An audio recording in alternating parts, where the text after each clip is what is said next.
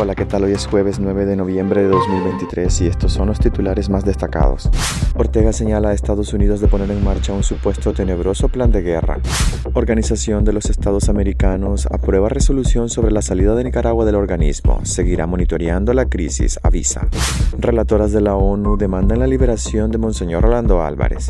Estados Unidos advierte a Nicaragua que tomará medidas por facilitar la migración irregular. Cheney Palacios hace soñar a Nicaragua con una corona de Miss Universo. universo. Soy Edwin Cáceres y les doy la bienvenida. Ortega señala a Estados Unidos de poner en marcha un supuesto tenebroso plan de guerra.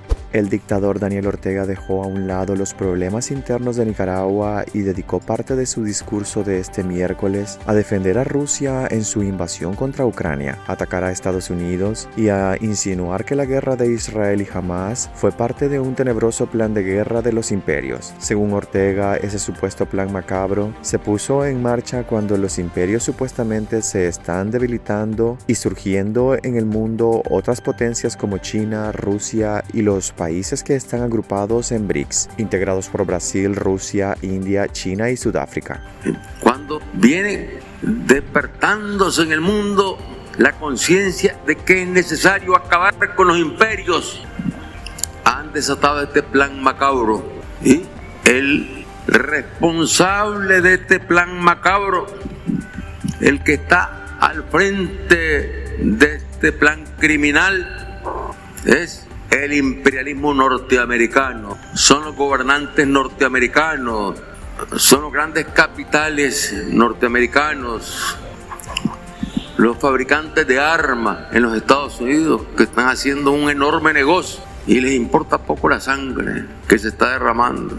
Las afirmaciones del dictador se dieron durante el acto del 47 aniversario de la muerte de Carlos Fonseca, actividad a la que no asistieron los familiares del fundador del Frente Sandinista de Liberación Nacional, y el dictador apareció rodeado de miembros de la Juventud Sandinista. Especuló que ante el riesgo de una derrota en Ucrania, Israel haya abierto sus defensas para que las fuerzas de Hamas ejecutaran el atentado y luego viene la gran ofensiva donde se juntan todos ellos cometiendo crímenes horrendos. Organización de Estados Americanos aprueba resolución sobre la salida de Nicaragua del organismo. Seguirá monitoreando la crisis, avisa. El Consejo Permanente de la Organización de Estados Americanos aprobó por consenso una resolución donde lamenta la salida de Nicaragua del organismo, la cual se concretará el 19 de noviembre, pero señala que el régimen de Daniel Ortega continúa obligado a respetar y proteger los derechos humanos contenidos en convenciones internacionales que el país ha ratificado. Afirma que Nicaragua sigue obligada a respetar todos los derechos humanos reflejados en las normas consuetudinarias, todos los derechos humanos contenidos en las convenciones multilaterales de derechos humanos, así como los derivados de principios generales del derecho internacional que aseguran la protección universal de la dignidad humana, detalla la resolución. Nicaragua ratificó en septiembre de 1979 la Convención Americana sobre Derechos Humanos y el 12 de febrero de 1991 reconoció como vinculante la competencia de la Corte Interamericana de Derechos Humanos. Además señala que el Consejo Permanente del organismo continuará prestando especial atención a la situación en Nicaragua y que continuará haciendo esfuerzos para promover y fomentar el pleno respeto de Nicaragua a los derechos humanos y libertades fundamentales de todos los ciudadanos del país. Relatoras de la ONU demandan la liberación de Monseñor Rolando Álvarez. La relatora de la Organización de las Naciones Unidas para la Libertad de Expresión, Irene Khan, y su homóloga para la libertad religiosa, Nasila Ganea, demandaron la liberación del obispo Rolando Álvarez, condenado en febrero pasado a más de 26 años de cárcel. Las relatoras expresaron su profunda preocupación por la situación que vive el obispo de la diócesis de Matagalpa, quien se encuentra en un régimen de aislamiento y en condiciones de detención que contraviene gravemente las reglas Nelson Mandela. Monseñor Álvarez se ha destacado desde los diálogos nacionales de 2018 por sus llamados a la liberación de los presos políticos y a la pacificación y reconciliación entre los nicaragüenses. Destacaron y señalaron que Álvarez se encuentra en condición de detenido desde agosto del 2022. Khan y Nasila consideran que el régimen Ortega Murillo debe liberar inmediatamente e incondicionalmente a Monseñor Álvarez y proteger el derecho a la libertad de religión y de creencias en el país. Monseñor Álvarez es el único religioso que permanece en la cárcel. El pasado 18 de octubre el régimen de Daniel Ortega excarceló a los otros 12 sacerdotes católicos que estaban detenidos y los desterró a Roma, de común acuerdo con la Santa Sede. Estados Unidos advierte a Nicaragua que tomará medidas por facilitar la migración irregular.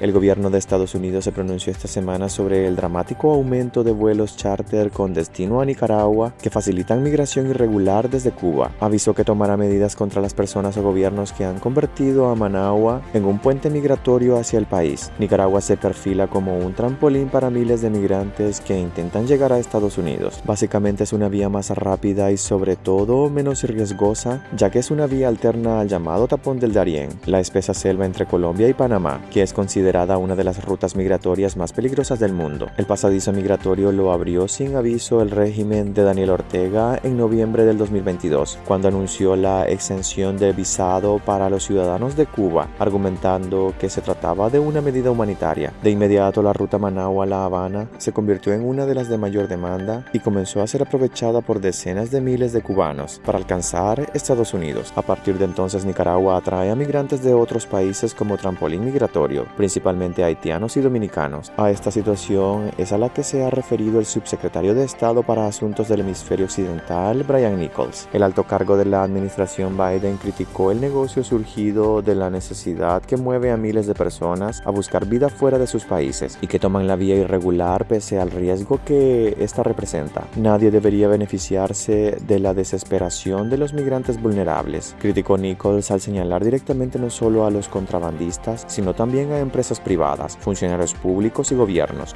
Cheney Palacios hace soñar a Nicaragua con una corona de Miss Universo. Sin duda alguna, Cheney Palacios Miss Nicaragua 2023 ha levantado masas camino a la edición 72 de Miss Universo, que se vivirá en El Salvador el próximo 18 de noviembre. Esta joven de 23 años, nacida en Dirián, Bacarazo, se ha convertido en una de las reinas más seguidas en redes sociales, no solo de Nicaragua, sino de entre las candidatas de esta edición de Miss Universo. Cheney Palacios es la tercera Miss Nicaragua más seguida en Instagram, tras Ana Marcelo y Adriana Paniagua, con 253 mil seguidores y subiendo. La popularidad y belleza de Cheney Palacios ha superado fronteras, y es que los más grandes expertos no han dudado en colocarla como la futura Miss Universo. Tal es el caso de la reconocida página de misólogos Global Beauty's Grand Slam, quienes dieron a conocer este miércoles su esperado top cuando solo faltan nueve días para la gran noche. Cheney es una cara conocida en los certámenes de belleza en Nicaragua. Ganó Miss Teen en 2016 y Miss Mundo Nicaragua en 2020, lo cual la convierte en la primera nicaragüense en obtener tres coronas de belleza y aspirante a una cuarta. Hasta aquí quedaríamos este jueves. Gracias por acompañarnos y recuerden visitar nuestra web despacho505.com para ampliar y conocer más noticias. Y también nuestras redes sociales nos puedes encontrar como Despacho 505. Que tengan un excelente día.